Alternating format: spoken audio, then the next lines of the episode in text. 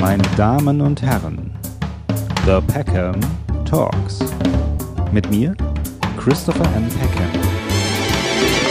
Ich begrüße den Sternekoch, TV-Koch Mario Kotaska in meiner Sendung. Lieber Mario, ich grüße dich. Schönen guten Morgen. Lieber Chris, schönen guten Morgen. Ich begrüße dich auch und danke dir zunächst erst einmal. Ja, wunderbar. Schön, dass du ähm, hier bist. Ähm, ich freue mich, dich kennenzulernen. Wir kennen uns nämlich nicht und ähm, du wurdest mir sozusagen vorgeschlagen. Das darf ich mal so sagen. Du wurdest mir äh, von deiner Agentur vorgeschlagen. Sie sagte zu mir, deine Agentin, ach, das mit dem Ralf äh, Zacherl, das Gespräch war so schön. Hättest du nicht Lust, äh, den Mario Kotaska mal in deine Sendung einzuladen? Ja. Und da habe ich gedacht, ja, warum nicht? Wenn ich so eine Chance bekomme, so eine einmalige, dann muss ich die ergreifen. Also ich ähm, danke dir, dass du es getan hast und ich danke natürlich auch Manuela Ferling, dass sie mich empfohlen hat. Aber ich danke dir eigentlich viel, viel, viel mehr, dass du mich im Vorfeld jetzt ähm, für die Aufzeichnung unseres Podcasts erstmal hier so technisch äh, durchnavigiert hast, weil ähm, das gehört nicht so zu meinem Standardrepertoire, dass ich über verschiedene Apps und ähm, Kopfhörer und dergleichen verfüge. Das äh, ist manchmal sogar echt im Alltag eine Sache, die mich heutzutage echt ganz schön äh, auch nervt, ja, gebe ich auch zu. Äh, ich hatte gestern einen, einen, langen Reisetag und du bist immer auf der Suche nach WLAN und Akku. Ne? Das sind so die, die Luxusprobleme des 21. Jahrhunderts geworden.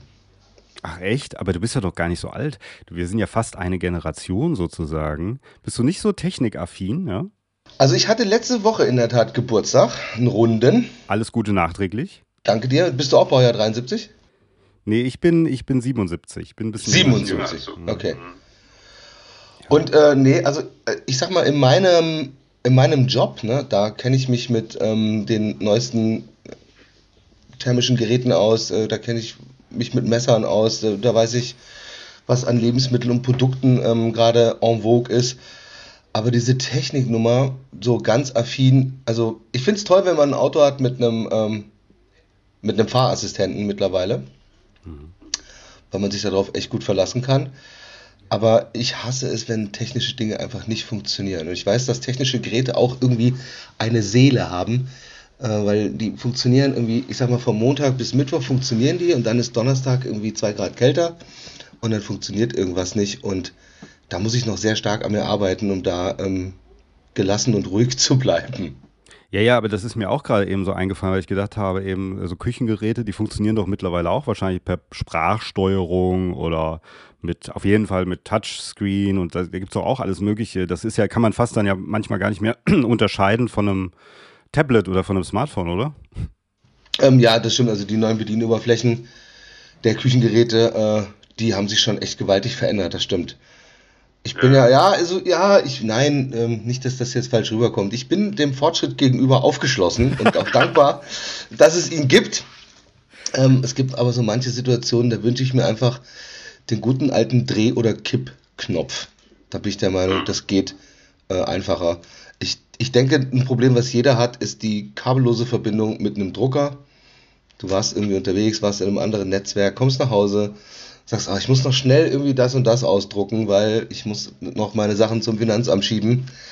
Und dann geht, dann kommt, kommt keine Verbindung zustande. Kennst du dieses Phänomen? Ich habe keinen Drucker mehr. Das, ich habe ich hab das einfach so gemacht. Ich habe tatsächlich keinen Drucker mehr. Ich renne hier immer zum Copyshop, wenn ich was ausdrucken muss mit meinem Stick. Ich mache es auf USB-Stick, renne immer hin und sage, bitte ausdrucken. Und dann sind die immer ganz nett. Dann äh, ein bisschen schäme ich mich, weil ich immer nur eine Seite ausdrucke für, für 10 Cent oder so. Aber das habe ich, aber ich, ich kenne das Problem von früher, als ich noch einen Drucker hatte. Aber ich glaube, aus dem Grund habe ich den Drucker dann weg in den Müll. ja, ich konnte nicht mehr. Aber natürlich, weil du eben sagtest, mit äh, zum Beispiel auch Autos, die jetzt mittlerweile äh, dann technisch aufgerüsteter sind, äh, mit Assistent und alles. Das ist ja zum Beispiel, also sonst bin ich ja so ein bisschen technisch schon so, so affin. Das, ich finde, wir sind ja auch so eine Generation, wir sind ja so ein bisschen auch groß geworden mit dem Internet. Das kam ja gerade so auf, als wir so äh, jung waren, gell? so als wir Teenager waren sozusagen. Ähm, so kann man sagen. Also das heißt, da konnte man sich noch entscheiden, mache ich jetzt mit oder nicht. Also Generationen vor uns hatten da wirklich, müssten sich, glaube ich, noch mehr reinarbeiten, ja, glaube ich, als wir. Aber bei Autos habe ich zum Beispiel immer eher das, ich hab, mag mehr so analoge Autos. Also weil so, wo ich noch so weiß, ah okay, da ist noch, da ist so ein Kabel kaputt oder da kann man irgendwie sowas. Ähm, und sobald, so selbst wenn ich den, den Assistenten für Google Maps anschalte und der mir die ganze Zeit sagt, jetzt links, jetzt rechts und so, da habe ich schon überlegt, manchmal, ich sollte vielleicht irgendwie, weil immer wenn ich, wenn ich, weil ich dann manchmal denke, nee, ich fahre jetzt besser da lang. Und dann sagt er wieder, nee, Sie müssen drehen, Sie müssen drehen, weißt du? Und ich, also ich komme damit nicht klar dass mich einer die ganze Zeit immer so wie irgendwo hinführt. Das mag ich nicht. Ja, ja das, ähm, ja, da muss man vielleicht auch manchmal echt ein bisschen aufpassen, ne? was man alles so macht und was man alles glaubt.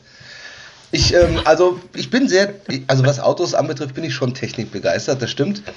Allerdings ähm, gebe ich dir total recht, wenn du sagst, Mensch, so ein Auto, äh, so ein guter alter VW Golf, als man noch selber irgendwie in der Lage war, die Lichtmaschine zu wechseln, ähm, das ist irgendwie verschwunden, ne? Ja, es gibt ja auch zum Beispiel den Job des, also so wie den Job des Schraubers, so, ja, hat man so gesagt, früher, der so die Autos zusammengeschraubt hat.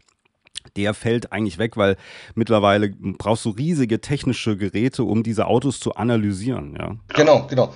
Das weiß ich zum Beispiel, ähm, da bilde ich mich in der Tat auch gerade ein bisschen fort. Es geht um die ähm, Berufsfindung meines Erstgeborenen. Das, was früher der Kfz-Mechaniker war, ne? Mhm. Den Beruf gibt es nicht mehr. Der heißt heute Kfz-Mechatroniker. Ja. Was natürlich eine Mischung aus Mechanik und Elektronik ist. Ähm, kann man dem Wort ja, glaube ich, ganz gut entnehmen. Und ja, das fängt mit den modernen Autos an. Ähm, wenn da irgendwie eine von diesen tausend Lampen angeht, fährst du in die Werkstatt und heißt erstmal, oh, muss erstmal das Auto auslesen. Und früher hast du halt irgendwie die Klappe aufgemacht und hast an drei äh, Bautenzügen gezogen und konntest irgendwie sofort feststellen, was kaputt war, ja. Das ist wahrscheinlich dann so ein bisschen der, also ich denke ja, Entwicklung ähm, ist immer Fluch und Segen. Ich finde Entwicklung was Tolles, natürlich.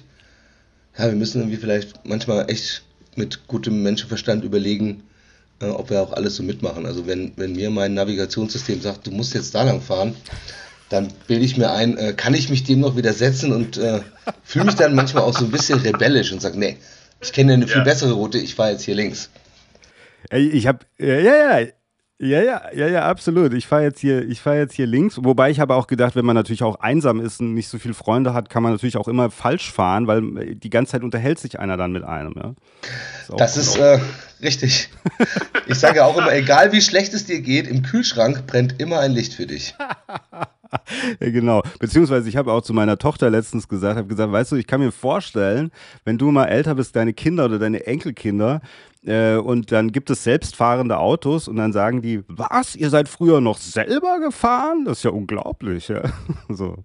Naja, ähm, mein Onkel, äh, der hat noch früher mit dem Pferd ähm, das Feld beackert. Ne? Das ähm, ist jetzt alles noch, sind jetzt alles noch keine Quantensprünge ähm, Zeit, auf dem Zeitstrahl. Ist alles noch gar nicht so lang her, stimmt. Mhm. Und ich glaube, wenn meine Kinder dann irgendwann mal so groß sind, ähm, die werden sich auch vieles fragen ähm, im Sinne von, wie kann man nur? Das ist ja dieses typische Generationenspiel, was man hat. Die äh, ältere Generation wirft der jüngeren Generation das und das vor. Äh, zum Beispiel das Chillen auf dem Sofa und die junge Generation wirft der alten Generation äh, vor, dass sie überhaupt nicht mehr up to date ist. Das ist auch, ich glaube, das geht schon seit Ewigkeiten so. Aber da muss ich mal kurz fragen, bevor wir jetzt natürlich auf deine äh, Kochkarriere kommen, aber äh, bist du dann auch jetzt oder merkst du, dass du mit zunehmendem Alter dann auch jemand bist, der sagt, äh, der auch ein bisschen so auf die Jugend schimpft? Oder denkst du, dass Väter es einfacher haben? Also ich merke das so, ich arbeite ja auch als Barkeeper nebenbei noch. Meine Kollegen, die kinderlos sind, da habe ich das Gefühl, die schimpfen mehr auf, auf die jungen Generationen, als die, die Kinder haben, weil die, die halt auch aufwachsen, weißt du, sich ein bisschen mehr noch reinversetzen können. Boah, das ist eine gute Frage. Ich, ähm, also ich würde jetzt nicht sagen, dass ich auf die junge Generation schimpfe. Ähm, aber ich, ich habe auch zwei Kinder, ähm, eine ist ein bisschen jünger. Ich sag mal so, bei mir war das damals so, wenn ich mich an meine Mama erinnere, wenn ich aus der Schule gekommen bin, dann war damals ja der heißeste Scheiß noch irgendwie Serien gucken. Äh, und dann noch so Sachen wie ähm, äh, Star Trek äh, oder man hat sich dann, äh, da, da fingen ja diese ganzen Talkshows dann irgendwie an zu den Zeiten, als ich nach Hause kam, und man hat sich so vor die Glotze geklatscht, ne? Und dann kam natürlich auch die väterliche, mütterliche Reaktion, musste nicht mal was für die Schule machen. Und ich denke, das wird immer so weiterbleiben. Das ist bei mir auch der Fall. Äh, man denkt dann irgendwie, okay, heute wird halt äh, gedaddelt, ne? oder es wird gezockt oder es wird irgendwie ein Spiel ähm, gespielt. ist dieselbe Ablenkung wie bei uns dann früher die Glotze, hat sich alles ein bisschen weiterentwickelt. Und ja, wenn es zu meiner Zeit eine PlayStation 5 gegeben hätte äh, und ein Playseat und ein Lenkrad, was man davor knallen kann, dann hätte ich wahrscheinlich auch mehr Zeit da verbracht als vor dem einfachen Fernseher. Und ich denke aber jetzt auch, ähm, natürlich merkt man an gewissen Stellen dann, wenn die Kinder dann auch um Hilfe bitten oder um Hilfe fragen, dass man dann natürlich dann auch zur Stelle ist und unterstützt und, mit, äh, und weitermacht. Und ich glaube, das ist die ganz normale Entwicklung. Also wie gesagt, du warst wahrscheinlich auch früher viel in der Turnhalle oder wir sind Fahrrad gefahren im Wald umher. Man hat sich ein bisschen verbindlicher verabredet, finde ich. Also wenn Freitag 15 Uhr Treffpunkt am Sportplatz war, dann war halt Freitag 15 Uhr Treffpunkt am Sportplatz. Und wenn dann aus der Clique irgendwie zwei Leute nicht da waren, dann bist du halt ohne die los. Ne? Da musste nicht noch einer, ey, kannst du mal den anrufen, wo der jetzt bleibt. Nee, dann war halt dann, der Zug ist dann abgefahren. Da war halt dann der Dirk, der Matthias, wer auch immer, da war der halt nicht da, ne?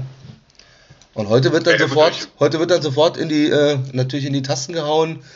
Und äh, dieses permanente Erreichbarsein ist ja für die Jugend vielleicht auch gar nicht immer so von Vorteil. Ne? Das müsste man die in der Tat mal fragen. Also ich, ich genieße es, auch durchaus äh, technikfreie Momente in meinem Leben zu haben. Hm. Ja gut, ich mache halt die ganzen Podcasts hier und so weiter und äh, habe auch noch eine Filmtalkshow auf YouTube und so und ich bin halt die ganze Zeit am Machen und Tun und deswegen, ich benutze das halt wirklich eher so auch arbeitstechnisch so ein bisschen, kann man sagen. Deswegen bin ich eigentlich fast nie handyfrei. Bin schlimmer als meine Tochter manchmal. Aber das ist ja das Gute, deshalb kannst du mir ja das zum Beispiel auch so gut erklären wie eben gerade. Ja, ja, genau, genau. Ähm, jetzt habe ich in Interviews auch, äh, die ich mit dir gesehen habe, die du gegeben hast, äh, habe ich gehört, dass äh, deine Großmutter dich äh, stark geprägt hat, was auch so das Kochen und die Küche angeht. Gell? Du bist Nordhesse ursprünglich, gell? Ja, ich bin geboren in Kassel. Ich bin ja Südhesse. Sind wir eigentlich verfeindet? Ich habe ja mal gehört, dass, äh, die, dass die Nordhessen, die Südhessen sich nicht so mögen. Ja, ich glaube, das ist genauso wie in meiner jetzigen Wahlheimat äh, Köln, Köln und Düsseldorf. Ich denke, es ist so ein bisschen auch das Salz in der Suppe und es macht einfach Spaß, übereinander so ein bisschen herzuziehen. Also so, so genieße ich das. Und äh, du kommst aus Darmstadt, wenn ich da richtig. Ich komme aus Darmstadt, ja. Ich bin hier in Darmstadt. Ja, genau. Ich also ich habe nichts gegen äh, nichts gegen Südhessen und habe das eigentlich sehr genossen, in Nordhessen aufzuwachsen. Und ja, bin also durchaus ländlich aufgewachsen. Ne? Bin in Kassel geboren, und da waren es so 14 Kilometer westlich ähm, in so einer kleinen Gemeinde Schauenburg-Elgershausen heißt die. Und ähm, Oma war Köchin und wir hatten so ein bisschen Nebenerwerbslandwirtschaft. Also wir hatten einen kleinen Acker hinterm Haus, äh, da hat der Urgroßvater schon immer die Kartoffeln mit angebaut, die dann natürlich geerntet werden mussten. Oma hatte im Garten ihr eigenes Gemüse, Opa hatte ein Gewächshaus, auf das er ganz stolz war. Das war so diese Nachkriegsgeneration, die ähm, natürlich einfach wussten, boah, wenn ich selber ein Stück Land habe, wenn ich selber eine Kartoffel rausstecke, kommen zwölf raus und äh, man muss nicht mehr hungern. Ne? Aus dem, äh, ich denke, aus, äh, aus dieser Situation heraus kommt das, dass die einfach aktiv äh, Krieg miterlebt haben. Natürlich hatten wir Viecher, ähm, wir hatten Hühner, wir hatten Gänse, wir hatten Schweine. Ähm, ich habe mal irgendwann zu meinem Opa gesagt, so ist es überliefert, ich kann mich da nicht mehr so dran erinnern. Opa, Opa, du bist nicht mehr mein Freund, weil du bringst immer alle meine Freunde um. Und äh, der hat dann natürlich die Gans geschlachtet und ich habe dann aber relativ schnell gecheckt, boah, wenn die Gänse nicht mehr über den Hof laufen, dann ist A, Weihnachten nicht mehr weit entfernt, weil er hat die natürlich an einen Teil von seinen Freunden verkauft. Und aber auch, das war eigentlich das Beste, weil meine Oma, die war nämlich Köchin, dann gibt es bald lecker Gänsebraten. Da hat die Oma nämlich eine Gans gebraten. Und dann war Weihnachten eigentlich und das war natürlich dann ähm, nicht nur die Zeit der Geschenke, sondern da gab es dann halt auch immer lecker Essen. Ja, das habe ich äh, auch eben gehört in dem einen Interview, äh, ich glaube Podcast mit Jörg Tadeus war das, äh, wo du gesagt hast, ähm, dass ihr auch beim Schlachten teilweise eben dabei wart. Ähm, und ich finde, ich habe da ja so ein gespaltenes Verhältnis zu. Also ich bin jetzt nicht der komplette Tierschützer, aber so, dass ich dann, boah, das darf man nicht machen. Ich ernähre mich relativ vegetarisch sozusagen, also ganz selten esse ich Fleisch, aber mehr aus weiß ich nicht, also nicht, es klingt immer so ein bisschen gemein. Also ich mag Tiere gerne. Es ist aber jetzt nicht, weil ich so denke, ich kann keine Tiere essen, sondern weil ich halt auch, ja, mich einfach, weil ich glaube, das ist auch ein bisschen vielleicht gesünder, wenn man nicht so viel Fleisch isst. Ähm, aber dass trotzdem dieses Dabeisein, wenn man sich vielleicht auch an die Tiere gewöhnt hat, das finde ich eigentlich als Kind ja eine harte Schule. Oder empfindest du das nach, im Nachhinein nicht so? Ähm, Also, als ich diesen Ausspruch gebracht habe, äh, Opa, Opa, du bringst ja alle meine Freunde um, habe ich das mit Sicherheit so empfunden. Ich habe aber jetzt im Nachgang, wenn man das jetzt so betrachtet, äh, natürlich eine ganz andere Einstellung dazu, mhm. weil diese Tiere einem natürlich was gegeben haben. Ne? Also man hat sich ja als, äh, als Halter, man hat sich ja das ganze Jahr um das Wohl der Tiere gekümmert, damit sie eben dann genau an der Stelle, wenn sie gebraucht werden, ähm, dann auch einen wieder versorgen können. In, und ich weiß, also bei den Gänsen war das immer ganz äh, eklatant, die hat dann die Oma, die hat sie dann immer erstmal auf den Schoß genommen und dann hat die Oma natürlich von den Gänsen diese Daunen gerupft erstmal. Und das kann man ein paar Mal machen, die wachsen immer nach. Und so ähm, ist dann auch natürlich auch nach der Schlachtung das äh, Gefieder gerupft worden, die Federn wurden gewaschen. Es war ein sehr aufwendiger Prozess in der Tat auch. Äh, nicht, nur, nicht nur zeitaufwendig, sondern auch, ähm, da brauchte man große, ähm, große Töpfe mit, mit Wasser, mit kochendem Wasser, wo die Geflügel dann gebrüht wurden, gerupft wurden und aus den Federn habe ich bis heute noch, ähm, sind dann Federbetten, also Decken und Kissen geworden. Und natürlich haben die Tiere einem dann das Fleisch gegeben. Also man ist davon, ja, und auch mehr als einmal, muss man dazu sagen, man äh, ist da satt geworden. Und ich habe es dann gelernt, das bin ich besonders stolz auf, dass das auch bei meiner ähm, Kochkarriere dann zum Einsatz gekommen ist, diese äh, Nose to Tail, also wirklich von einem Tier alles äh, zu verwerten. Ne? Jetzt ist das Beispiel bei der Gans natürlich mit den Bettdecken und Kissen hatte ich schon erzählt, aber dann wird ja auch die Gans gebraten. Dann gibt es ja schon mal das Schmalz, was man mehrere Tage auch dann, von dem man dann essen kann. Man isst ja so eine Gans nicht an einem Tag. Das ist vielleicht heute in unserer Gesellschaft ein bisschen vernachlässigt worden. Äh, wenn sie dann nach dem Festmahl, wenn nur noch das Gerippe auf dem Tisch stand, äh, dann kamen ja sogar die Knochen nochmal für irgendeine Suppe an irgendwie Tag zwei oder drei in den Topf und wurden ausgekocht und so habe ich, glaube ich, den Respekt vor den Tieren, ähm, zumindest die, die wir gehalten haben, ganz anders gelernt. Und ja, ich weiß es, was es bedeutet, ein Tier zu töten, um es dann äh, respektvoll, aber auch ähm, zu, in all seinen Facetten zu genießen. Also das ist nicht nur eben, wenn man ein Schweinchen schlachtet, äh, besteht das mehr als aus einem Schweinefilet. Und deshalb bin ich äh, in meinem Fleischkonsum vielleicht auch von Anfang an schon ganz, ganz unbewusst bewusst ähm, geworden, weil ich natürlich jetzt zum Beispiel auch nicht im Supermarkt die Fleischwurst, wenn 100 Gramm für 79 Cent im Angebot äh, sind, äh, das kaufe ich mir natürlich dann nicht, ne? sondern da sucht man dann schon aus und das unterschreibe ich sofort. Es muss auf gar keinen Fall jeden Tag Fleisch sein, im Gegenteil. Muss oder muss nicht? Auf gar keinen Fall muss, muss es jeden nicht. Tag Fleisch sein. Nein, ja, nein, nein, nein, nein. Also sollte es auch nicht. Und das ist ja auch, das ist ja auch wieder aus den Zeiten, als, ähm, wie gesagt, wir dann so Geflügel gehalten hatten und Großvater und Urgroßvater, äh, die hatten nicht jeden Tag Fleisch. Ähm, einer, ein sehr markanter Spruch meines Urgroßvaters ist, ähm, wenn wir früher eine Suppe auf den Tisch gestellt haben, dann haben mehr Augen in die Suppe reingeguckt, als Augen aus der Suppe rausgeguckt haben, weil dann halt eben nur ein Knochen teilweise mal mit ausgeguckt wurde, äh, ausgekocht wurde. Ne? Und wenn man so, ich glaube, da wir haben da in unserer heutigen Zeit echt auch ein bisschen überpaced. Also ähm, es gibt alles zu jeder Zeit. Äh, du klickst dich durch, auch das beherrsche ich mittlerweile und kannst dir vom anderen Ende der Welt ein gefrorenes Stück Fleisch innerhalb von 24 Stunden in deine Küche bestellen. Und das ist natürlich nicht im Sinne der Nachhaltigkeit from nose to tail so, dass man sagt, okay, da weiß ich genau, was ich tue. Und man sollte sich vielleicht so ein bisschen an den Werten der älteren Generationen doch nochmal orientieren, die nämlich auf gar keinen Fall jeden Tag Fleisch gegessen haben. Hm. Ja, also ja. Ähm, aber es ist natürlich die Frage, ne? möglicherweise hätte sie natürlich, also wenn es nicht der Mangel, wenn nicht der Mangel da gewesen wäre, hätten sie wahrscheinlich auch jeden Tag Fleisch gegessen. Das ist ja, es gibt ja, irgendjemand hat mal so einen Test gemacht, äh, dann überall, so wie Google Maps von oben, wo man überall Fleisch kaufen kann in einer Stadt. Und dann kann man irgendwie alle 15 Meter gefühlt kann man überall Fleisch kaufen. Ja, so, also das ist so ein Überangebot natürlich. Und natürlich ist diese, diese Geschichte mit dem Schlachten und so weiter, das ist natürlich auch so wie Generation Supermarkt. Also, das natürlich man, das ist ja wie auf der einen Seite ein Tabuthema, auf der anderen Seite, wir wollen alle Fleisch essen, aber wir wollen nicht, äh, wir wollen es nicht wissen. Und dann die, also da haben, da haben schon viele drüber gesprochen, ja, die Schlachthöfe am Rande der Stadt und dieses Ganze. Und wenn man es sehen würde, könnte man nichts mehr essen. Und also das ist natürlich ein schwieriges Thema mit dem wir natürlich schwierig äh, umgehen können irgendwie. Ich glaube, wir kommen damit auch nicht klar. Also außer man hat so eine Einstellung, vielleicht wie du eine hast, und sagst, ich habe da einfach ein, mit der Zeit ein anderes Verhältnis zu gefunden, ja?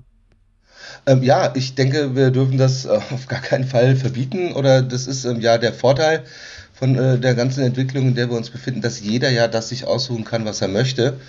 Und ähm, also ich teile immer gerne meine Einstellung und ähm, wie gesagt, bin da auch nicht so derjenige, der sich auf die Hinterbeine stellt und sagt, boah, nein, das geht alles gar nicht. Ich habe auch Massentierhaltung gesehen, ich weiß.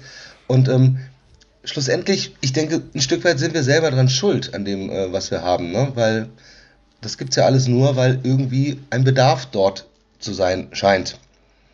Und diese ewige Preistreiberei, das ist ganz furchtbar. Ja, äh, wir müssen uns bewusst werden, dass wir qualitativ hochwertige Produkte mit einem dementsprechenden Preis äh, bezahlen müssen. Aber ich verstehe auch jeden, der sagt, ja, du kannst dich ja hier hinsetzen oder du kannst dich ja hier hinstellen, das ist alles gut und schön, ich habe vier Kinder zu Hause. Ähm, also ich verstehe das alles. Und deshalb ähm, muss das jeder oder darf das jeder für sich selber entscheiden. Ich hätte allerdings nur so die ganz kleine persönliche Bitte, also natürlich gibt es das Fleisch in den Discountern zu dem Preis, weil ein Markt dafür da ist. Aber es muss auch dann, wenn man wenig Geld zur Verfügung hat für, seinen täglichen, für seine tägliche Ernährung, es muss auch nicht dann immer Fleisch sein. Man kann sich super vegetarisch ernähren, man kann tolle Gerichte immer weiter kochen. Äh, ich nehme nur zum Beispiel die Kartoffel. Auch da hole ich jetzt gerne wieder ein bisschen aus, weil das hat ja einen Grund, dass der Fritz die angebaut hat hier bei uns. Und ähm, die ist äh, sehr wertvoll, was die Ernährungsstatistik betrifft. Die ist aber jetzt gerade bei jüngeren Leuten auch schon wieder ein bisschen verpönt. Weißt du warum? Warum? Naja, also okay, ich versuche mal jetzt für die Zuhörenden das Beispiel noch so ein bisschen zu verdeutlichen. Als Sättigungsbeilage stellen wir uns vor eine Packung Nudeln und wir stellen uns vor eine Packung Reis und wir stellen uns vor ein Netz Kartoffeln. Und jetzt kannst du, brauchst für alles einen Topf mit Wasser. Und jetzt kannst du den Reis einfach so reinschütten, die Nudeln einfach so reinschütten und die Kartoffel, die musst du in der Regel sogar noch waschen und schälen. Oder erst schälen, dann waschen, ne, das, auch das ist mir total egal. Und das ist für viele schon eine Hemmschwelle. Die sagen, boah, muss ich ja erst Kartoffeln schälen, ich habe keine Zeit ich habe doch keine Zeit, noch Kartoffeln zu schälen. Und dann sage ich mir, okay, wenn es so weit gekommen ist, dann kann dein Problem ja nicht oder dein Leidensdruck nicht groß genug sein, dann äh, ist es eigentlich kein Problem. Mhm. Das ist eine Diskussion, die äh, kenne ich aus der eigenen Familie. Wer schält jetzt die Kartoffeln? Und dann sage ich, mein Gott, das ist für vier Leute, das kostet, äh, das kostet zwei Minuten Arbeit, für vier Leute Kartoffeln zu schälen. Und wenn wir darüber uns unterhalten, wer das jetzt macht, dann äh, ist das Ende der Welt vielleicht nicht mehr weit entfernt.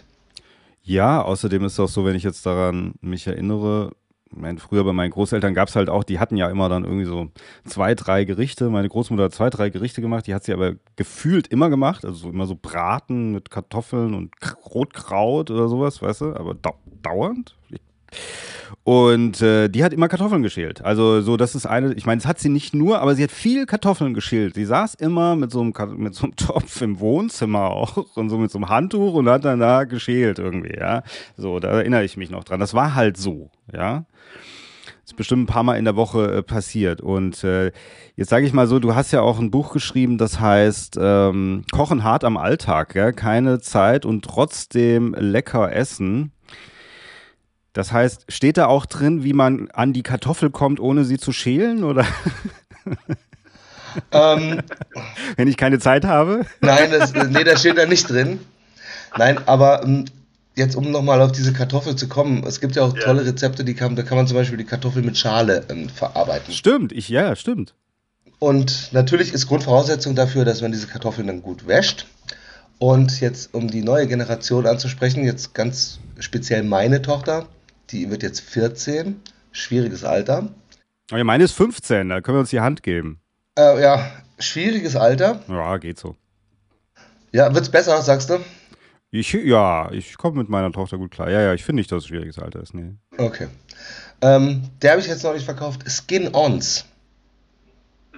Also einfach Schale dran auf Englisch, ne? Ja. Und schon ist die Kartoffel wieder total sexy. Und das Ding, oh ja, das müssen wir unbedingt mal ausprobieren, ja. Ach so, das sind Kartoffeln mit Schale. Und so, ja, jetzt sind sie aber da, jetzt werden die auch mal probiert. Und siehe da, ähm, es kommt so ein bisschen auf die Verkaufsstrategie an, wie man ähm, die Kinder, die Teenager wieder für Essen begeistern kann. Und ja, das ähm, Kochen hart am Alltag ist ein Buch an meiner persönlichen Geschichte sehr eng und nah erzählt, weil ich selber festgestellt habe, dass die tägliche Frage, was gibt's heute zu essen, eine in Familien viel diskutierte und äh, teilweise schon vor dem Frühstück gestellte Frage beim Zähneputzen morgens dafür gesorgt hat, dass ich irgendwie in so einen Stressmoment kam. Ähm, jetzt haben wir uns, äh, ernähren wir uns sehr facettenreich. Der Große wird jetzt volljährig, der sagt nur Fleisch macht Fleisch. Ne? Der, hätte, der hat so die Welt der Steaks und des Kurzgebratenen für sich entdeckt. Die Kleine ist äh, Vegetarierin. Meine Frau ist sehr anspruchsvoll. Und ja, so stehst du dann da mit deinen Problemen im Alltag. Und ich habe festgestellt, boah, fuck, ich muss jetzt erstmal einkaufen gehen. Und äh, dann im Einkaufsmarkt habe ich dann auch festgestellt, dass mich dann so teilweise ganz schnell ganz viele Sachen genervt haben. Da war dann auf einmal da waren dann drei Leute vor dir an der Theke, dann waren irgendwie fünf Leute vor dir an der Kasse, dann hast du kein Kleingeld für diesen blöden Einkaufswagen und irgendwie habe ich festgestellt, oh, das, das, das stresst mich total. Und ähm, ich habe eigentlich gar keinen Bock mehr so auf das eigentliche Kochen, was ein total tolles Erlebnis ist. Denn wir kochen ja eigentlich die Sachen nur, um sie dann danach auch gemeinsam zu verzehren. Und da habe ich gedacht, boah, das muss ich ein bisschen aufschreiben, da muss ich ein bisschen Struktur reinbringen. Und äh, das ist natürlich ein Kochbuch geworden. Aber das ist auch so ein kleiner Leitfaden, äh, wie man so im Alltag einfach so mit ein paar coolen Tipps und ein paar coolen Tricks sich nicht ähm, diesem Stress oder dass man nicht in diesen Stress verfällt. Denn ich habe dafür, oder ich habe das bei mir festgestellt, das kann ein echter Lustkiller sein. Und man hat dann dieses, diesen wunderschönen Beruf, den ich auch schon jetzt fast seit 30 Jahren ausüben darf. Man macht das eigentlich nicht mehr gerne. Und dann wird es zu einer Plage und dann, wie gesagt, ich sage nochmal, das Kochen ist ja nicht nur das Mittel, um alle dann an einen Tisch zu bringen und dann auch zu fragen, hey, wie läuft es bei dir mit der Mathe-Klausur und ähm, wie weit bist du mit der Bewerbung oder wie läuft es, in welchem Level bist du gerade? Also einfach um äh, familiäre Kommunikation zu betreiben. Das macht man ja am Esstisch dann in der Regel. Und deshalb habe ich gedacht, nee, das muss einfach ein bisschen besser werden und habe dieses Buch dafür als kleinen Ratgeber für weniger Stress im doch manchmal so sehr harten Alltag aber einkaufen muss ich ja trotzdem noch. Oder steht da auch drin, wie ich am Einkaufen vorbeikomme, weil du das eben Nein, ähm, nee, nee, du musst natürlich noch einkaufen. Ah. Aber die Frage ist halt, musst du jeden Tag einkaufen? Ja. Und ähm, das habe ich, finde ich, ganz eindrucksvoll herausgearbeitet. Muss man nicht. Mit einer guten Strategie und auch einem dementsprechenden Speiseplan natürlich. Ne? Kann man, oder ich sag mal zumindest Vorschlägen, Gerichtvorschlägen, kann man sich den täglichen Einkauf, weil das ist das, was mich dann wirklich ich fand das unerträglich teilweise, wenn man für eine Sache nochmal weg muss eben, ne? Aber ist das dann also für. Dann lassen wir das einfach weg. Ja, also für eine Woche dann zum Beispiel? Oder was ist der Zeitraum, dass man für eine Woche. sagen so, also ja, du kannst, du kannst auch eine Woche machen, aber eine Woche würde ich jetzt nicht machen. Aber ich finde, wenn du zweimal in der Woche einkaufen gehst, dich mit deinen Basics gut versorgst, schaust natürlich, dass so Sachen wie Butter, Speisefette, äh, Salz äh, aufgefüllt ist, dann kommst du eigentlich gut klar damit. Da kommst du gut klar damit. Und ja, auch dieser Spruch, also bei mir war das noch ganz schlimm. Du, denke ich, gehörst ja auch noch zu dieser Generation. Äh, es wird gegessen, was auf den Tisch kommt. Äh, das habe ich auch noch erlebt und ich weiß, dass man auch seinen Geschmack erst über Jahre entwickelt und dass äh, 13-jährigen Mädchen einfach kein Grünkohl schmeckt, weiß ich auch mittlerweile. Ähm, aber wir müssen auch so ein bisschen strenger wieder werden als äh, Eltern und müssen sagen, so gut, also wir werden alle nicht verhungern und wir leben in keinem Mangelland. Essen ist was Wertvolles. Äh, hier ist das und ich bitte auch so ein bisschen äh, Respekt einfach dem gegenüber zu bringen, der das Essen jetzt für dich gekocht hat. Und dann einfach von vornherein zu sagen, boah, esse ich nicht, das ist äh, eine Einstellung, da finde ich, darf man auch in der Familie gerne mal drüber nachdenken und dran arbeiten. Okay, also das heißt, ihr sprecht euch vorher nicht ab, was das Essen betrifft. Ich habe immer früher ich habe meine Tochter eher so vor, wir haben immer so, so ein Vorgespräch geführt, so dass ich sage irgendwie, ich würde jetzt das machen und dann sagt sie, ja, nee, ich möchte aber das dazu und dann mache habe ich das immer auch so gemacht. Also ich habe immer so auch, ich habe nie so, allerdings, vielleicht liegt es auch daran, dass ich auch äh, sozusagen äh, auch teilweise eben wie alleinerziehend war und auch äh, dann die, die, beziehungsweise wir getrennt auch gelebt haben von der Mutter und so, dann ist vielleicht auch nochmal ein Unterschied, als wenn man jetzt eine Familie ist und an diesem so, ja, da hat man sich vielleicht individuell nochmal anders drauf eingestellt. Vielleicht, ich weiß es nicht, aber es war immer so eine Absprache letzten Endes, weil ich habe auch meistens, sie hatte auch so eine Fleischphase, heute ist sie Vegetarierin weißt du, dann, ich hatte aber keine Fleischphase, das war immer ganz schwierig dann. Dann habe ich einfach was für mich gemacht, einfach was für sie. Ja, so war es eigentlich eher immer. Ja, das, äh, das finde ich total, und du hast es äh, auch absolut richtig gemacht, finde ich so. Jetzt hast du aber vier Personen an einem Tisch und schon äh, sind deine Probleme wieder um einiges größer. Und deshalb habe ich dieses Buch auch geschrieben, um einfach dann wirklich zu sagen, okay, wir müssen auch jetzt einfach mal wieder an den Punkt kommen, dass man sagt, wenn heute nichts für dich dabei ist, ähm, es geht auch ein bisschen um die Nahrungsaufnahme, dann bist du morgen wieder dran und dann ist morgen wieder dein Favorit. Äh, ich unterscheide in der Tat in diese Sättigungsbeilagenphasen, äh, Reis, Nudeln oder Kartoffeln. Dann gibt es morgen wieder Nudeln. Aber heute gibt es halt mal Kartoffeln. Und davon äh, fällt auch jetzt kein Engel aus dem Himmel und wir sind alle glücklich und jeder hat was zu essen im Bauch. Denkst du denn, das frage ich öfter mal sozusagen, wenn ein Koch zur Sendung, in meiner Sendung zu Gast ist, äh, dass sich trotzdem dieses Bewusstsein, dieses Ernährungsbewusstsein verändert hat, möglicherweise auch durch die Pandemie, also dass Leute, die äh, stressiges Leben haben und äh, arbeiten und dann schnell denken, oh, ich muss abends irgendwas essen und dann sich halt irgendwas Fertiges holen oder so, dass die heute mehr vielleicht denken, doch was Frisches einkaufen, doch was Frisches machen. Hat sich das ein bisschen verändert? Also das denke ich zu 100 Prozent, dass das so ist. Ähm, ich, also wenn ich mich in meinem persönlichen Umfeld umschaue, dann weiß ich auch, ähm, dass viele darauf Wert legen im Moment. Und man muss das mal so ein bisschen überlegen. Ne? Gerade wenn du im Stress bist, man hat ja das, ist ja nur dieses Gefühl, das man hat, man ist im Stress. Ne? Wenn man Situationen nicht beherrscht, so wie ich mit diesem blöden Diktier, äh, mit dieser Diktier-App heute Morgen und irgendwie, wo ist der Kopfhörer? Das sind ja nur Situationen, die man im Alltag noch nie so oft gemacht hat. Und dann hat man dieses Gefühl, man hat Stress. Und der Körper reagiert natürlich darauf. Also muss man dem Körper versuchen, irgendwie da was Gutes dagegen zu geben, damit er sich wieder ein bisschen beruhigt und damit er sich wieder ein bisschen wohlfühlt.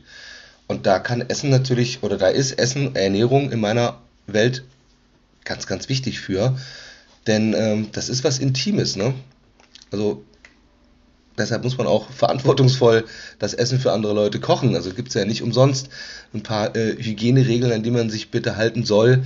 Und äh, dann isst man was und jetzt komme ich zu der Intimität. Das ist dann für zwölf Stunden in der Regel in einem drin. Also so in einem drin. Das, das kannst du auch nicht rauskriegen irgendwie. Da kannst du keine Schraube aufmachen oder eine Klappe öffnen. kannst ja den Finger in den Hals stecken halt. Das kannst du machen. Ja, und dann kriegst du auch nicht alles beim ersten Mal raus. Das kann man, das kann man schon mal machen. Aber das ist ja, also ist ja nicht der Zweck, warum man das macht. Ne? Und dann nee. äh, passiert ja im Körper, in diesen, in der Regel sind das so zwölf Stunden. Da passiert ja durchaus eine Menge. Und jetzt sind wir bei eben den Nährstoffen, jetzt sind wir bei den Vitaminen, jetzt sind wir bei all dem, äh, was wir ja so ganz einfach übers Knie gebrochen mit guter Ernährung erreichen wollen. Und deshalb sollte man auf alle Fälle sich Essen wieder selber kochen.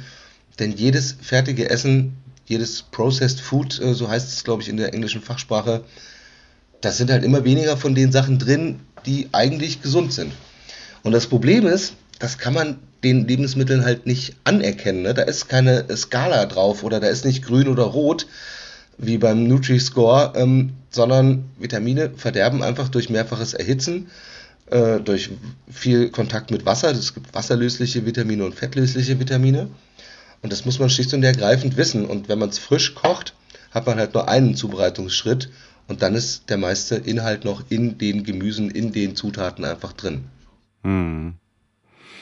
Ja, ja, auf jeden Fall. Es ist halt wirklich immer, und das ist ja auch das, was du vielleicht, oder so ein bisschen das, was mir eingefallen ist, als du das gesagt hast mit dem Fleischkonsum, das ist ja eben wenn Leute ein, ein, stressiges Leben haben und nicht so viel Geld zur Verfügung haben und so weiter und so fort, die sind halt dann nicht, dass die sagen, ja, ich, oder die haben gar keine Zeit dafür, sich Gedanken zu machen über vielleicht über gesunde Ernährung, vielleicht über nachhaltig einkaufen und so weiter und so fort, sondern die machen, die existieren eher, weißt du, so ein bisschen immer machen das, nehmen sich das, stecken sich das schnell in den Mund schnell und weiter geht es und weiter geht es, weil sie halt ein sehr stressiges Leben haben, weil sie in harten Berufen arbeiten. Das gibt es natürlich auch. Also das ist natürlich auch immer so dieses Ding, weißt du? Ich denke immer so dieses wirklich ähm, sich dem anzunehmen, das ist natürlich auch immer fast schon ein Luxus. Also in dem Moment, wenn es einem ein bisschen besser geht, kann man anfangen, sich über diese ganzen anderen Gedanken äh, Gedanken zu machen, ja, über diese anderen Dinge Gedanken zu machen, ja, glaube ich. Äh, ja, das ist wie so ein Zahnarztbesuch, ne? Also, mein, wir wissen alle, dass wir uns jeden Tag die Zähne am besten zweimal putzen sollten, weil sonst musst du zum Zahnarzt. Und dieses mhm. Bewusstsein müsste eigentlich auch in meiner, also egal was für einen stressigen Job du hast. Ich kenne jetzt nicht den Super Workaholic gerade im Moment äh, in meinem Umfeld, aber ich weiß, der weiß auch, dass er sich zweimal am Tag die Zähne zu putzen hat. Und so würde ich mir das gerne wünschen, aber wie gesagt, alles ohne erhobenen Zeigefinger, dass man so ein bisschen selbst reflektiert über seine Gesundheit, weil das nichts anderes ist das, was wir unserem Körper zumuten und was wir unserem Körper antun.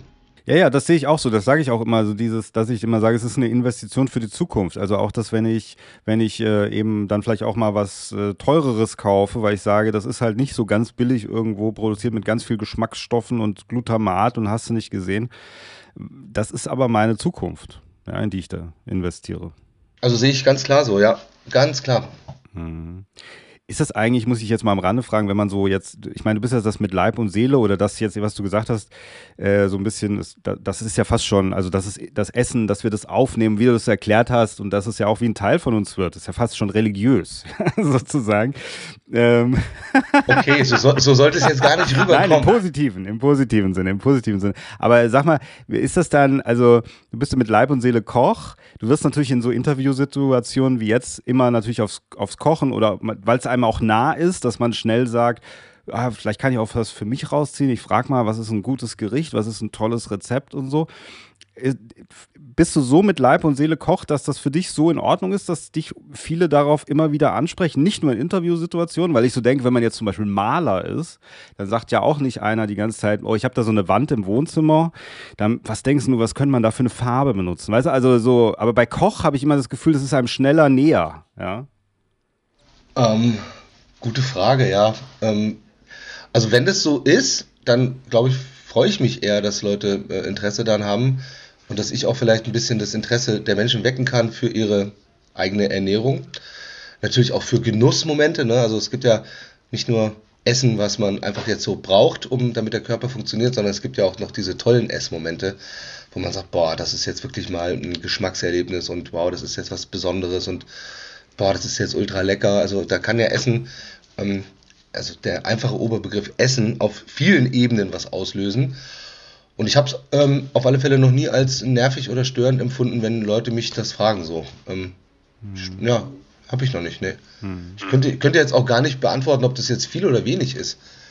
Weil offensichtlich ich hatte, weil ich, äh, ich weiß, das sind so Standarddinger, die man sich, wenn man kein Koch ist, denkt man darüber nach. Ich hatte den, den Ralf Zachel das auch gefragt, habe gesagt, kommt man nicht bei, oder kann man nicht früher oder kommt man nicht immer noch vielleicht gut bei Frauen an, so als Klischee, wenn man gut kochen kann, als Mann, weißt du?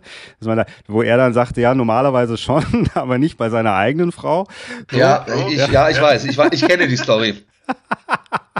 Ich ja, kenne die ja. Story sehr gut, aber ich kann äh, an dieser Stelle verkünden, es ist schon besser geworden. Okay. Ja. Nein, aber weißt du so, das sind natürlich so auch so Klischees, dass man auch vielleicht so denkt, oh, das ist als Koch ist man ja, hat man immer irgendwie die besseren Karten generell. Also jetzt nicht nur bei Frauen, sondern so generell, das ist halt etwas, was viele Leute auch bewundern. Dann ist es natürlich auch über die Jahre durch die ganzen Kochshows und so noch mehr, glaube ich, in den Fokus äh, gekommen, glaube ich, der Menschen, ja, und der Gesellschaft. Ähm, ja, ist richtig. Es ist im Fokus gerade, ja, stimmt. Äh, meine Oma, wie gesagt, die war auch Köchin, äh, die hat jetzt keiner so in der Art und Weise bewundert, wenn die morgens äh, um 5 Uhr schon angefangen hat, die Bohnen im Garten äh, zu ernten, wenn dann Hochsaison ja. war. Und ja, man selber hat da vielleicht gerade ein andere, steht da in einem anderen Fokus. Das stimmt. Ähm, ja, und dazu haben mit Sicherheit die ganzen Fernsehshows auch beigetragen, ne? Was auf der einen Seite, ja, ja. was auf der einen Seite natürlich auch, auch schön ist, weil wenn, wenn sich, ich, ich kann das leider in Prozenten, äh, da gibt es echt noch keine Marktforschung zu, wie viel das sind, aber wenn sich nach einem Kochbeitrag von mir jemand an den Herd stellen würde oder einkaufen gehen würde und sagen würde, boah, das mache ich jetzt, da würde ich mich zum Beispiel riesig drüber freuen. Denn äh, wenn du dir ein Fußballspiel angeguckt hast im Stadion oder auf, auf der Couch, danach geht ja in der Regel auch keiner los und sagt, boah, ich muss jetzt unbedingt mal wieder 30 Minuten am Stück joggen oder sowas. Ne? Das, das findet ja in der Regel auch nicht statt. Äh, deshalb wenn, ähm, und ich freue mich da auch immer über jede Zuschauer, Zuschauerzuschrift, wenn die Leute sagen, boah, ich, oder jede Reaktion, ich habe dein Rezept ausprobiert und ähm, mir hat das super gefallen und boah, mir hat das jetzt, bei mir hat überhaupt nicht geklappt. Auch, auch das passiert natürlich. Ähm, und auch wir Köche, wir scheitern ja. Also das ist ja nicht so, dass man jetzt eines Morgens aufwacht und sagt, heute koche ich Gericht XY, äh, sondern das ist ja durchaus alles ein Prozess. ähm, ein zeitlicher Prozess und natürlich auch sind es Erfahrungswerte, die man sich im Lauf seiner Laufbahn dann auch angeeignet hat.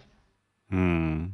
Ja, aber das eben, was wir angesprochen hatten, dieses Thema eben auch mit, weil du das sagtest, eben deine Großmutter hat dann auch eigentlich da gekocht und so und wurde da, das wurde ganz anders wahrgenommen, möglicherweise, oder vielleicht, klar, also ich meine, es gab noch keine Kochshows in dem Sinne, aber ähm, ich erinnere mich zum Beispiel, äh, wir waren mal kurz nach der Wende, waren wir mal im Osten, weil meine Urgroßeltern dort hängen geblieben sind. Die kamen eigentlich aus Schlesien, sind dann im Osten hängen geblieben damals. Äh, und dort diese Familie, die bei denen sie sozusagen gewohnt haben in so einem Haus, die, das war alles ländlich und äh, die haben wir da besucht und die haben da und haben auch selber geschlachtet und alles und so weiter. Und die, und die, die Tante Elfriede, so habe ich sie genannt. Das war nicht meine Tante, aber ich weiß auch nicht, ich habe so irgendwie, das war in unserer Familie so irgendwie alle Bekannten wurden, waren immer Tanten und Onkels, keine Ahnung.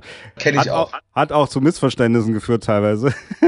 ja, aber ja, genau, kennst du auch, gell? Und äh, so, und die hat aber wie gefühlt den ganzen Tag gekocht. Also so, und dann ich habe ich auch, glaube ich, mal gefragt später oder weiß nicht, meine Mutter oder irgendwas, und die haben gesagt, ja, das war schon früher so. Also die haben eigentlich, die haben halt morgens, haben die das Mittagessen vorbereitet und dann haben sie noch das Abendessen. Also die haben eigentlich immer was zu tun gehabt. Und da waren immer kochende äh, dampfende Töpfe auf dem Herd. Also das war so, so.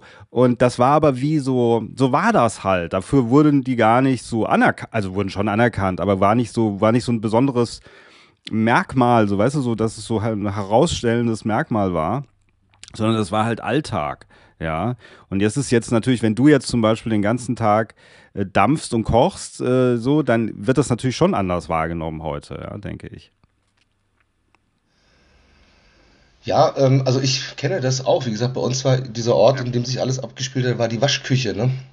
Ja. Und natürlich, also wenn jetzt dann wirklich äh, geschlachtet worden ist, das war ja keine Geschichte von einem Tag. Also das ging mehr oder weniger eine Woche, ähm, bis dann alles auch konserviert war und eingekocht war und wieder aufgeräumt war und abgewaschen und, und, und. Äh, bei uns gab es dann auch, äh, vielleicht kennst du das auch noch, oder Tante Elfriede, gab es das bestimmt auch, da gibt es ja nachmittags noch ein Stückchen Kuchen, ne? Ja. Selbst, aber selbst gebackenen Kuchen natürlich, ne? Ja. Und so hat man wahrscheinlich auch in der Rolle der Hausfrau ähm, natürlich, ja, man war den Tag zu Hause, man hat den Haushalt gemanagt und natürlich hat man dann die drei großen Mahlzeiten, also Frühstück, Mittag, Abendessen äh, gab es dann. Und wenn man gut drauf war, ähm, hat man noch einen Kuchen gebacken. Ich denke, das hat sich mit der Rollenweiterentwicklung natürlich dadurch ein bisschen verändert. Ähm, auch heute ist es ja für einen Mann nichts Schlimmes, wenn er eine Waschmaschine bedienen kann und weiß, wie man ein Oberhemd bügelt. Ähm, das ist grundsätzlich was ganz Tolles. Ähm, und ja, diese Bewunderung, ja, oder diese Bewunderung, ich sag mal vielleicht dieser Fokus ähm, ist einfach so. Es gab ja zu den Zeiten auch schon Fernsehkochbeiträge, damals noch von einem Schauspieler, Clemens Wilmenroth hieß er, war der erste Fernsehkoch. Ja. Der ja. hat den Toast Hawaii erfunden, ne? Um einfach dann so mit so einer bisschen, vielleicht raffinierten Konserve wie der Dosenananas, was das ja damals alles noch war, äh, eine Scheibe Toastbrot und eine Scheibe Kochschinken dann irgendwie und ein Stück Schmelzkäse ein tolles Essen zu machen. Und das, denke ich, ist alles so unser äh, menschlicher Entwicklungsprozess, in dem wir uns da befinden. Wie gesagt, ähm, da hatten die Autos noch Drehregler und Kippschalter ähm, und der Scheibenwischer war noch nicht mit irgendeinem Sensor gesteuert. Und jetzt sind wir in dieser Welt angekommen, wo äh, sich das Kochfeld ähm, eigentlich wie ein iPad anfühlt und wo das Auto, wenn du willst, im Schneidersitz mit dir um die Ecken fährt, ne?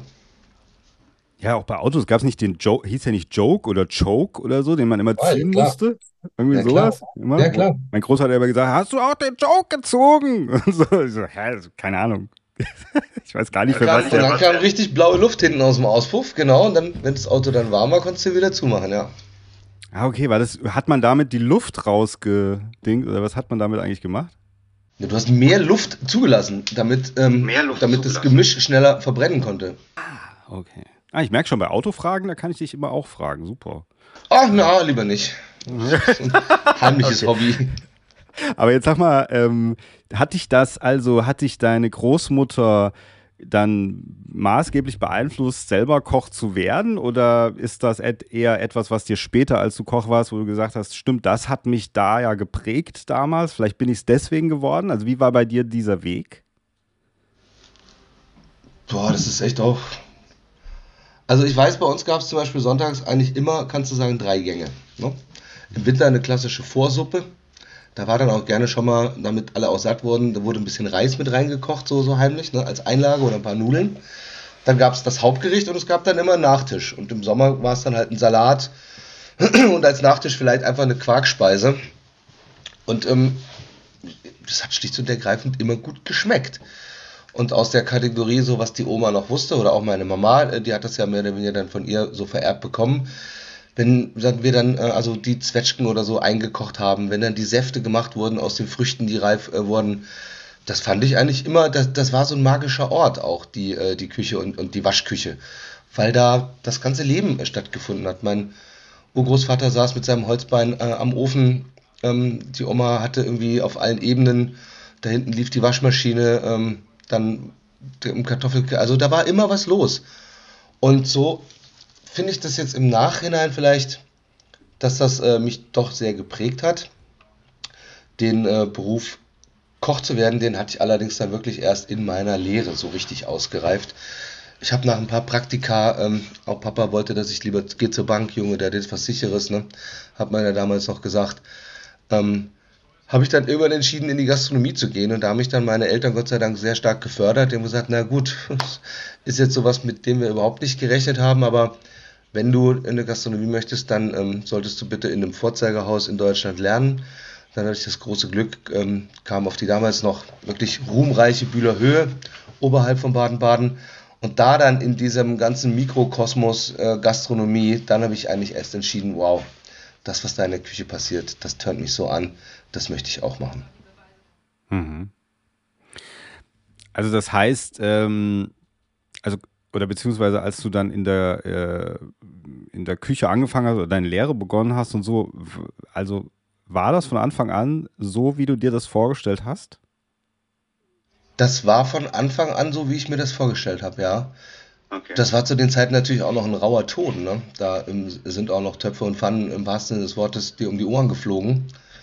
Und wenn du Scheiße gebaut hast, äh, da gab es halt dann nicht, nicht nur einen Tadel in äh, mündlicher Form, sondern das hast du dann äh, gespürt, ne? dass du gerade Scheiße gebaut hast. Aber es ist immer noch so, oder? Also ich meine, ich arbeite ja auch in der Gastro, zwar nicht in der Küche, ich bin ja Barkeeper, aber trotzdem, ich habe der Ton. Also ich finde, Gott sei Dank, oder dann auch in meinen aktiven Zeiten als äh, Küchenchef, ich finde schon, dass sich die Ansprache und der Ton in der Küche bedeutend gebessert haben.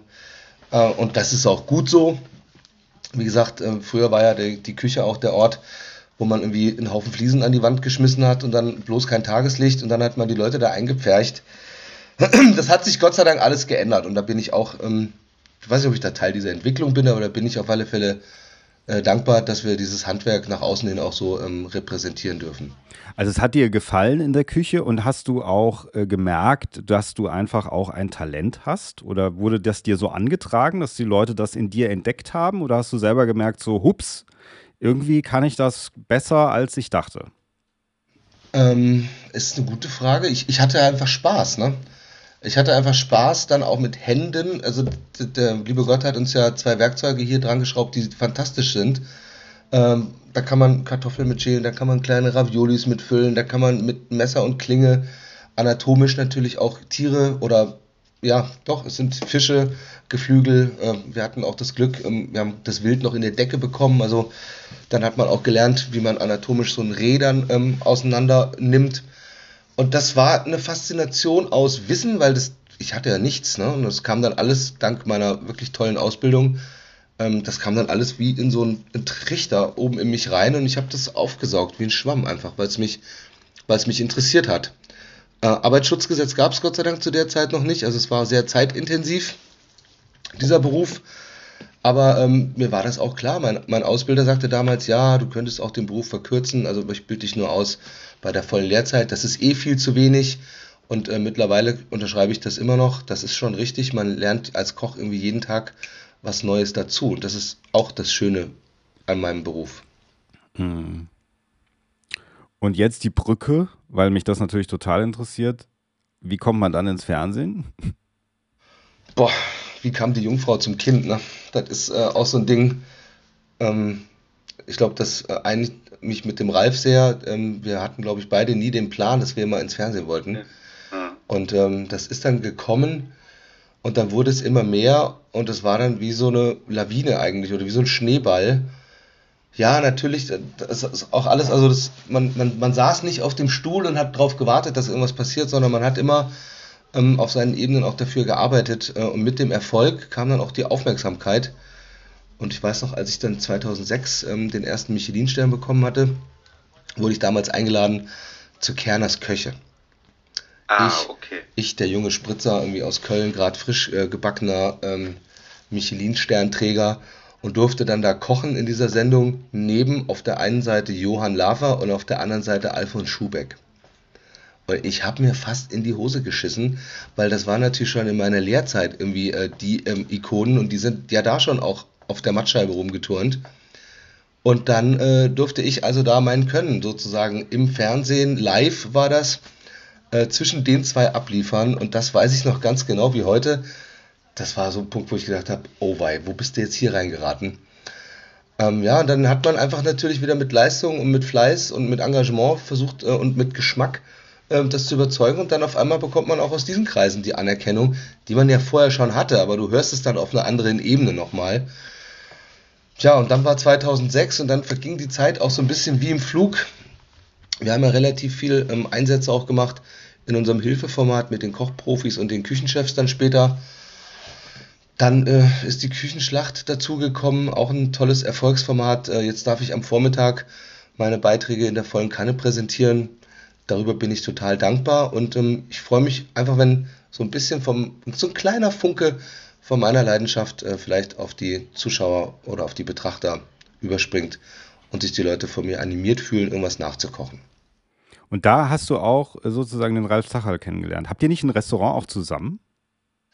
Boah, der Ralf und ich, das ist auch schon eine echt lange Geschichte. Ja, äh, wir waren früher mal gastronomische Kollegen in Berlin, weil äh, der Laden, wo der Ralf gearbeitet hat, das heutige Drei-Sterne-Restaurant Rutz in Berlin, ähm, und der Laden, wo ich gearbeitet habe, das Adermann, das war wirklich um die Ecke. In, in Mitte natürlich, ne? alles musste ja nach Mitte damals zu der Zeit.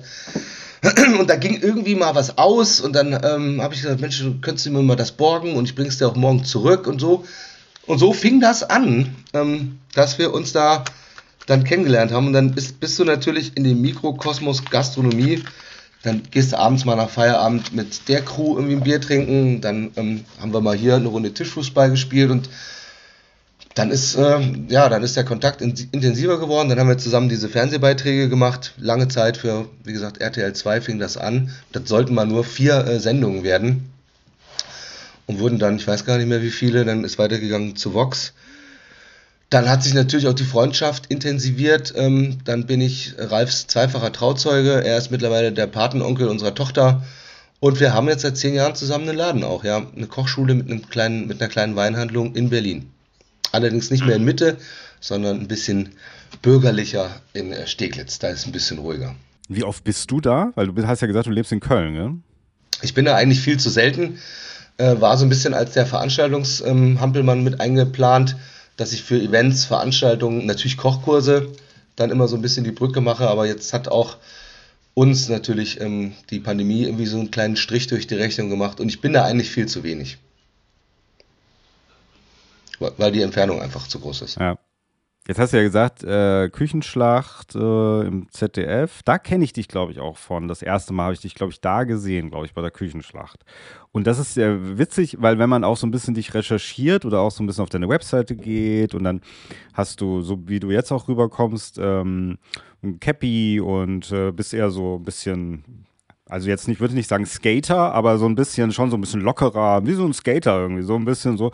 Und in der, in der Küchenschlacht äh, habe ich das Gefühl oder die Erinnerung, dass du eher total seriös, also dass ich eher, und deswegen dachte ich auch erst, oh, das wird ein ganz seriöses, also nicht, dass es ein unseriöses Gespräch ist, aber ich dachte, es ist, ähm, also du bist glaube ich, privat ein bisschen, also du schlüpfst da, schlüpfst du so ein bisschen in eine andere Rolle dann oder ist das einfach, ist das einfach ein Teil von dir, den du dann anschaltest? Ähm, also ich muss mich da, oder das ist das Schöne, ich äh, brauche mich da überhaupt nicht zu verstellen. Man hat natürlich eine andere, ähm, also wie soll ich das jetzt beschreiben? Ähm, man möchte natürlich da natürlich auch anders wahrgenommen werden in dieser Welt, ne? da geht es ja schon auch um, um Kompetenz. die ich, äh, die ich gerne ausstrahlen möchte, äh, von der ich auch weiß, dass ich eine ganze Menge besitze. Aber natürlich trotzdem möchte man auch so, also ich möchte nie zum Beispiel in diese Oberlehrer-Situation ähm, kommen, dass man das Ganze belehrend macht, sondern ich glaube, mit mir kann man äh, ganz gut Kirschen essen. Pferde geklaut habe ich noch nicht, aber ich denke, ich bin eigentlich ähm, ganz normal bodenständig gebliebener Junge eigentlich noch immer. Eigentlich bin ich immer noch ein kleiner Junge in gewissen Teilen. Und natürlich ähm, auch der Zielgruppe ist es gedankt oder zu verdanken. Dann im ZDF äh, versucht man natürlich gerne, sich äh, so seriös wie es geht dann auch zu präsentieren, weil wir ja da durchaus auch äh, einen Bildungsauftrag haben und äh, den nehme ich auch aus meiner, durch meine Brille, den nehme ich auch sehr ernst, ja. Ja, ja, natürlich, natürlich. Ähm, ich finde es nur interessant, wie gesagt, es ist einfach, ich, mir ist es nur aufgefallen und weil ich natürlich auch immer denke, im Fernsehen wird natürlich aber immer auch, glaube ich, nach auffälligeren Typen gesucht, oder? Also wird auch immer so ein bisschen geguckt. Das kann schon sein, ja. Ähm, ich bin da jetzt nicht, äh, das darf ich an der Stelle auch sagen, äh, der Typ mit der Glatze und dem Sprachfehler. Ähm, das äh, ist schon richtig. Und ich bin eher so noch ähm, Schwiegermutters Darling glaube ich. Würde ich mich selbst beschreiben. Oder so werde ich auch oft beschrieben. Ähm, da, da hast du recht, ja. Da kann man dann eigentlich nur noch versuchen, mit Kompetenz zu überzeugen.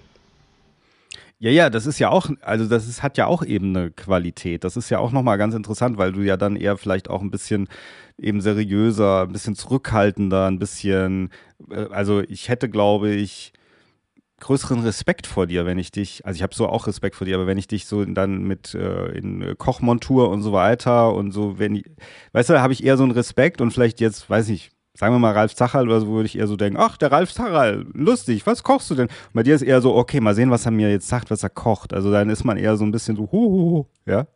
Aber das ist jetzt, das finde ich jetzt nicht so schlimm, wenn das so ist. Nee. Das ist äh, nee, dann ist nicht schlimm.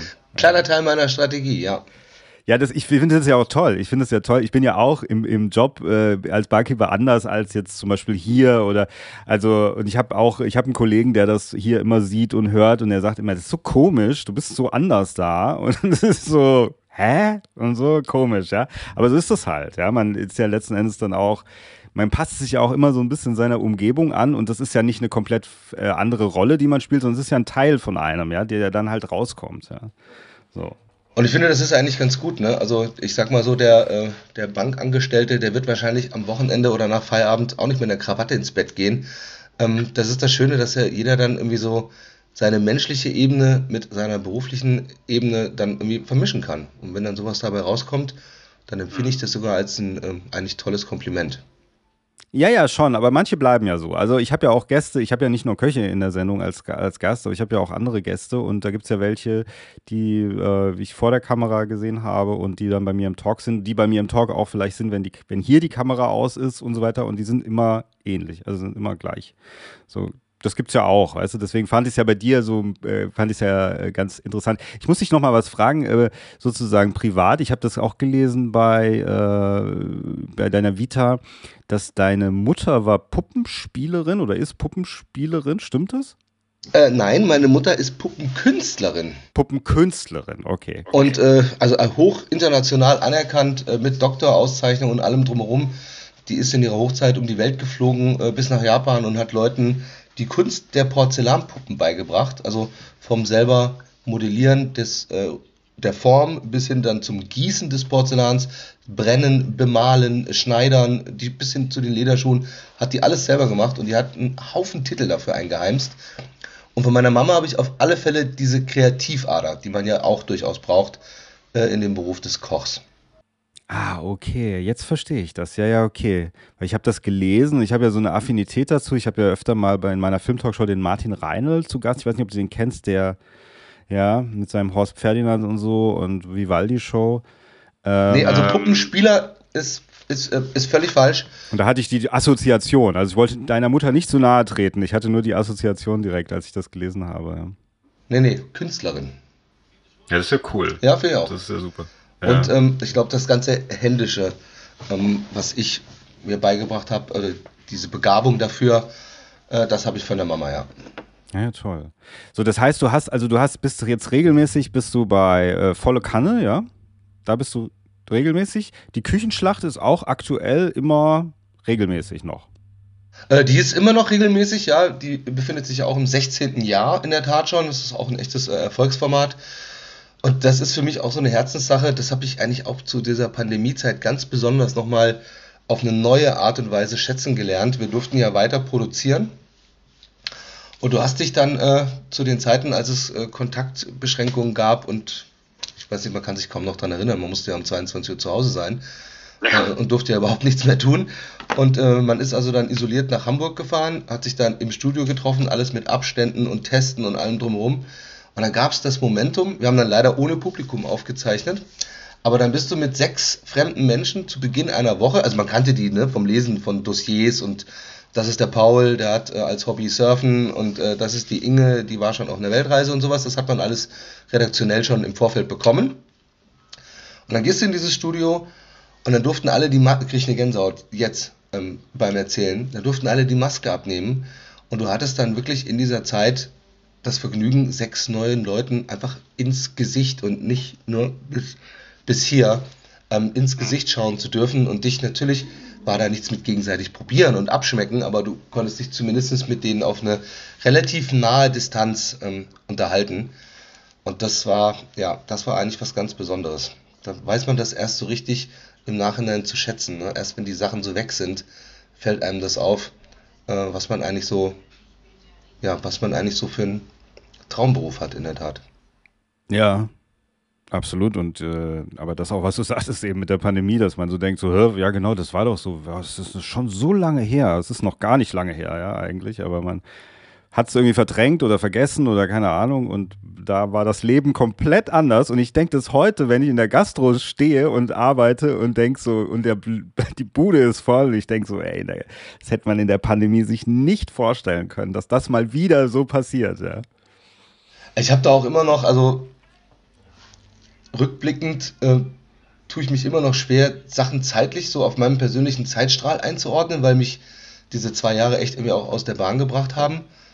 Und ähm, ja, ich, ich wollte nicht in dieser Haut stecken, um solche Entscheidungen zu treffen. Ne? Ich denke, das äh, ist keiner und ja, man darf wahrscheinlich auch mal einen Fehler machen. Äh, man darf den dann aber auch gerne auch mal zugeben und ich glaube, wir haben da vielleicht echt jetzt Glück gehabt, dass das endlich vorbei ist. Ähm, heutzutage würde es natürlich keiner mehr so machen wie damals. Und ähm, das habe ich irgendwie, also manchmal ist es auch, wenn ich zurückblicke, fühlt sich an wie zehn Jahre her. Also, ne? Ich tue mich da wirklich schwer, diese Zeiten so einzuordnen. Aber ja, stimmt schon, was da alles, was da alles war.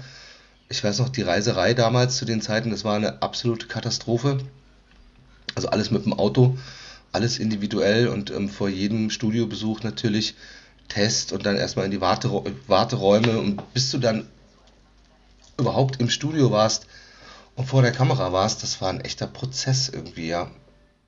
Ja, ja, also teilweise das, absolut. Und jeder sagt ja auch immer so, also nimmt das so als Maßeinheit, so ein bisschen wie bei äh, beim World Trade Center, weißt du, so es gab eine Zeit davor, eine Zeit danach und dann sagt man, ja, ich habe das war ach ja, das war vor der Pandemie und das habe ich nach der Pandemie gemacht. Also so das gibt's auch, ja.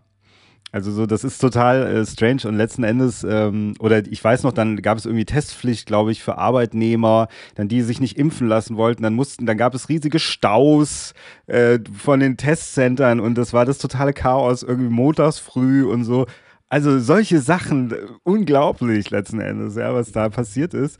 Und ein totales Chaos eigentlich. Und jetzt ist es so, als wäre äh, nichts als wäre nie was passiert. Jetzt ist alles wieder so wie immer. Ab und zu sieht man noch mal einen mit Maske jetzt im Winter, aber ganz eher selten, ja. Es hat sich ein bisschen so gehalten, so ganz leicht. Bei manchen Leuten hat sich das tatsächlich gehalten, die, die, die noch Maske tragen. Ja, das gibt es wirklich. Oder jetzt im Winter Maske tragen. Also grundsätzlich, wenn jemand äh, Erkältungssymptome zeigt und eine Maske dann äh, aufzieht, um seine Mitmenschen zu schützen, finde ich das ja was total Tolles. Wenn man das so rumsieht, ne? Ja, in Asien ist das ja Standard, glaube ich. In, so. Und wenn du merkst, so, ne, du hast so einen kleinen Schnupfen oder so, ne, man weiß ja dann, was passiert mittlerweile, dank den ganzen tollen Videos und Clips und Hacks, die wir alle gesehen haben da, äh, wie sich so ein Nieser ausbreiten kann. Dann finde ich das nur rücksichtsvoll, wenn man dann äh, eine Maske aufsetzt und sagt, okay, ähm, ich habe einen kleinen Schnupfen, möchte aber jetzt trotzdem heute irgendwie da und da hingehen oder einkaufen gehen, äh, im Alltag mich bewegen. Wenn man das dann aus Respekt seinen Mitmenschen gegenüber aufsetzt, finde ich das super. Also ich würde da nie jemanden mit einer Maske irgendwie äh, komisch angucken, ne? Nie.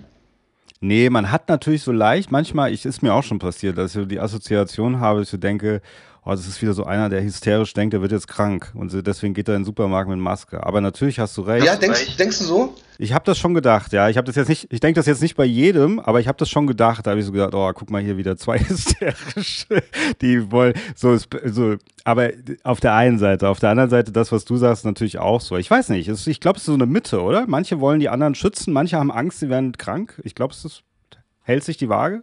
Weiß nicht. Keine Ahnung. Ich, ich sag dir meine Meinung, ich weiß es nicht, aber mir ist es auch driss egal. Äh, es darf jeder, das machen wir, das darf jeder so machen, wie er möchte. Absolut. Da, da stehe ich absolut dahinter. Das war schon bei der Pandemie so. Da waren die einen waren dafür, die anderen waren dagegen, die einen haben das gesagt, die anderen haben dies gesagt und so weiter. Und ich habe immer gedacht, das ist mir alles wurscht. Also man muss irgendwie beide Seiten. Das ist nun mal eine riesige chaotische Situation. Und das Wichtigste wäre, wenn man in einen gewissen Dialog geht, ja, irgendwie, dass die einen die anderen versuchen zu verstehen und nicht, dass sich gegenseitig beide irgendwie, ja. Ja, genau. Auf, Sehe ich auch so. Ja.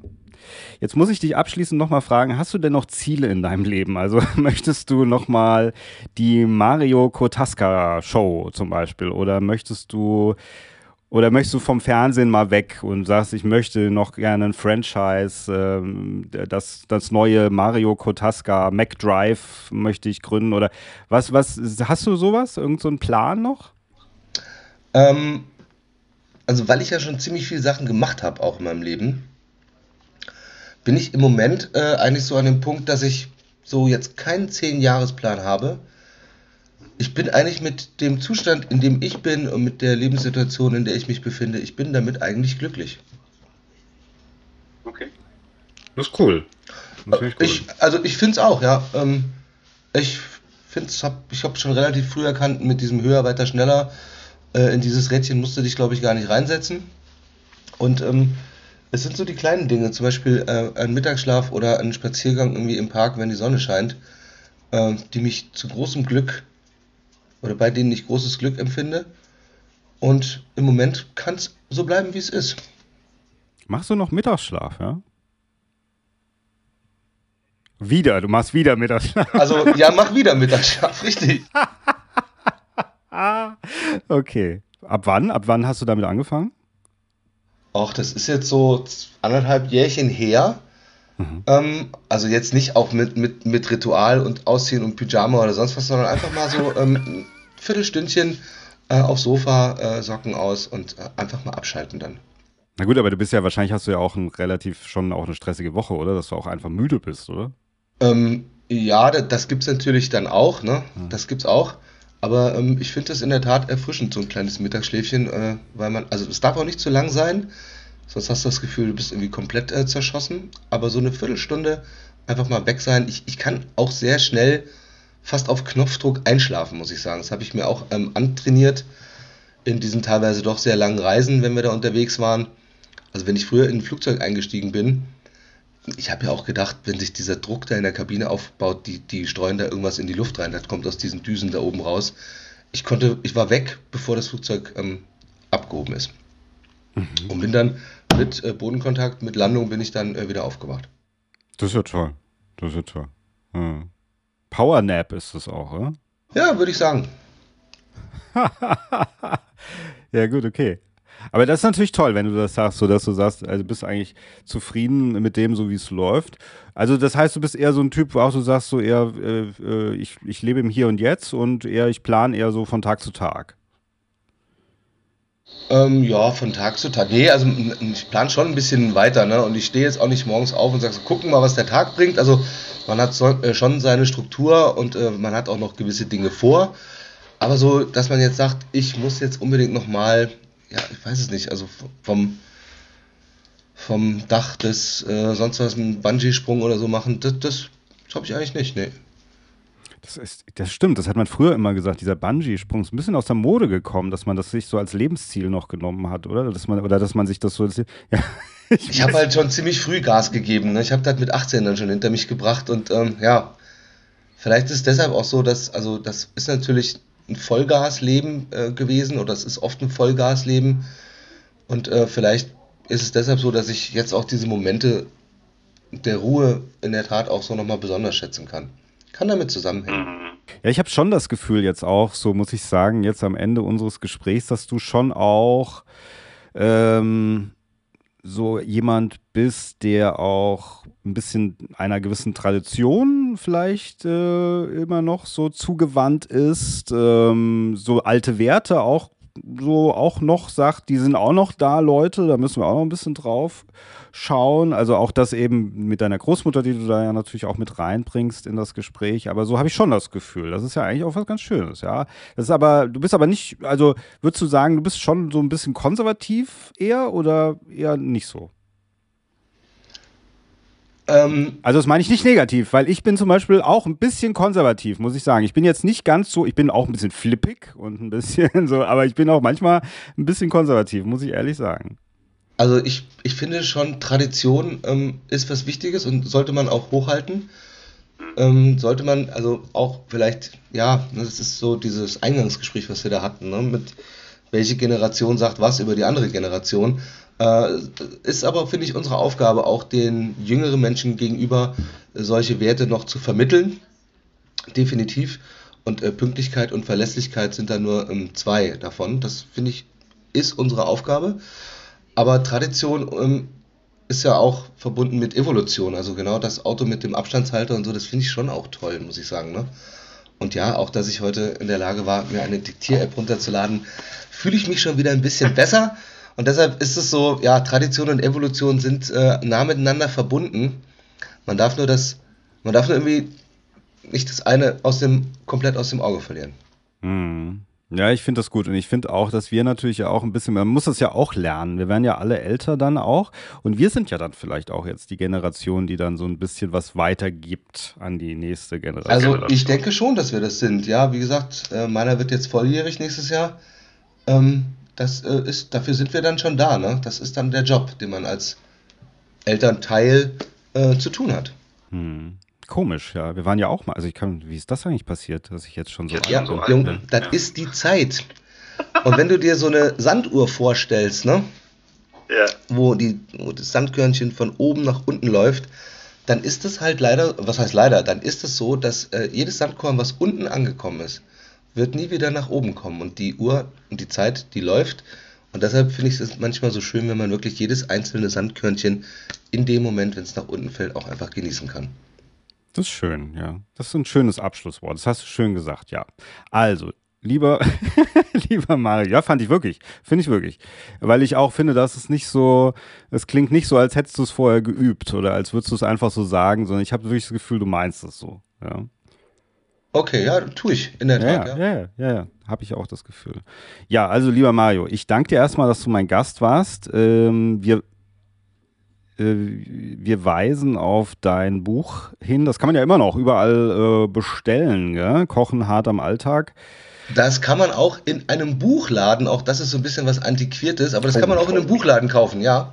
Stimmt, in einem Buchladen. Ja, ja, genau, natürlich. Ja, oh, Frevel. Ich Frevel. Frevel über mich. Natürlich sage ich gleich wieder, man kann es bestellen hier bei Amazon. Also ist eine Möglichkeit, sagen wir so. Ah, nein, natürlich nicht bei Amazon, sondern, aber man kann natürlich auch beim Buchhändler bestellen. Das muss man natürlich auch nochmal sagen. Der hat es ja vielleicht nicht vor Ort. Also, der hat Richtig? wahrscheinlich, hat er es natürlich, aber vielleicht auch nicht. Dann muss man es bestellen. Dann kann man es bei ihm bestellen. Und da würde ich genau. mich natürlich riesig drüber freuen, wenn man das im lokalen ja. Buchgeschäft macht. Ja, also das auf jeden Fall. Und dann kann man dich natürlich sehen im ZDF, äh, kann man dich sehen, bei Volle Kanne kann man dich sehen, äh, bei Küchenschlag kann man dich sehen. Ähm, eigentlich kann man dich überall sehen. Ja, großartig. Also, lieber Mario, äh, bleib noch dran, aber ganz offiziell vielen, vielen Dank für deinen Besuch und bis zum nächsten Mal. Auf bald.